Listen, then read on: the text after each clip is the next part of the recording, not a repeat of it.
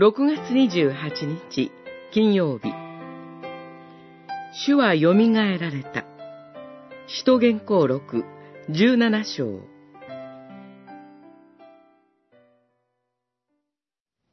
それは先にお選びになった一人の方によってこの世を正しく裁く日をお決めになったからです。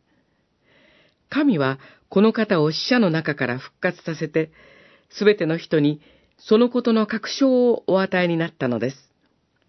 十七章三十一節神の計画が揺らぐことはありません。神は、ご自身の救いの計画に向かって進んでいかれます。今日という日もまた、神の救いの計画のために備えられた一日です。パウロは、アテネのアレオパゴスでキリストの復活を語りました。キリストは罪のために死なれなければなりませんでした。ご自身の罪のためではありません。私の罪のためです。それは紛れもなく、私の救いのためです。私たちはやがて来る裁きの日に備えて、神の救いに入れられました。先に救いを得た私たちは、隣人のために取りなします。キリストが十字架にかかられたのは、罪の裁きを受けられたからです。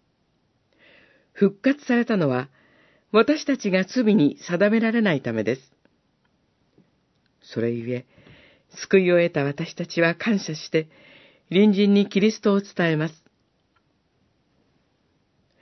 キリストを信じれば、救いを得るとの確証を、神はご自身が選ばれた人に与えてくださいます。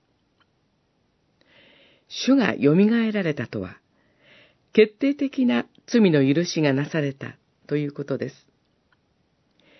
罪の裁きを恐れる必要はありません。主は蘇られた。これに勝る恵みはありません。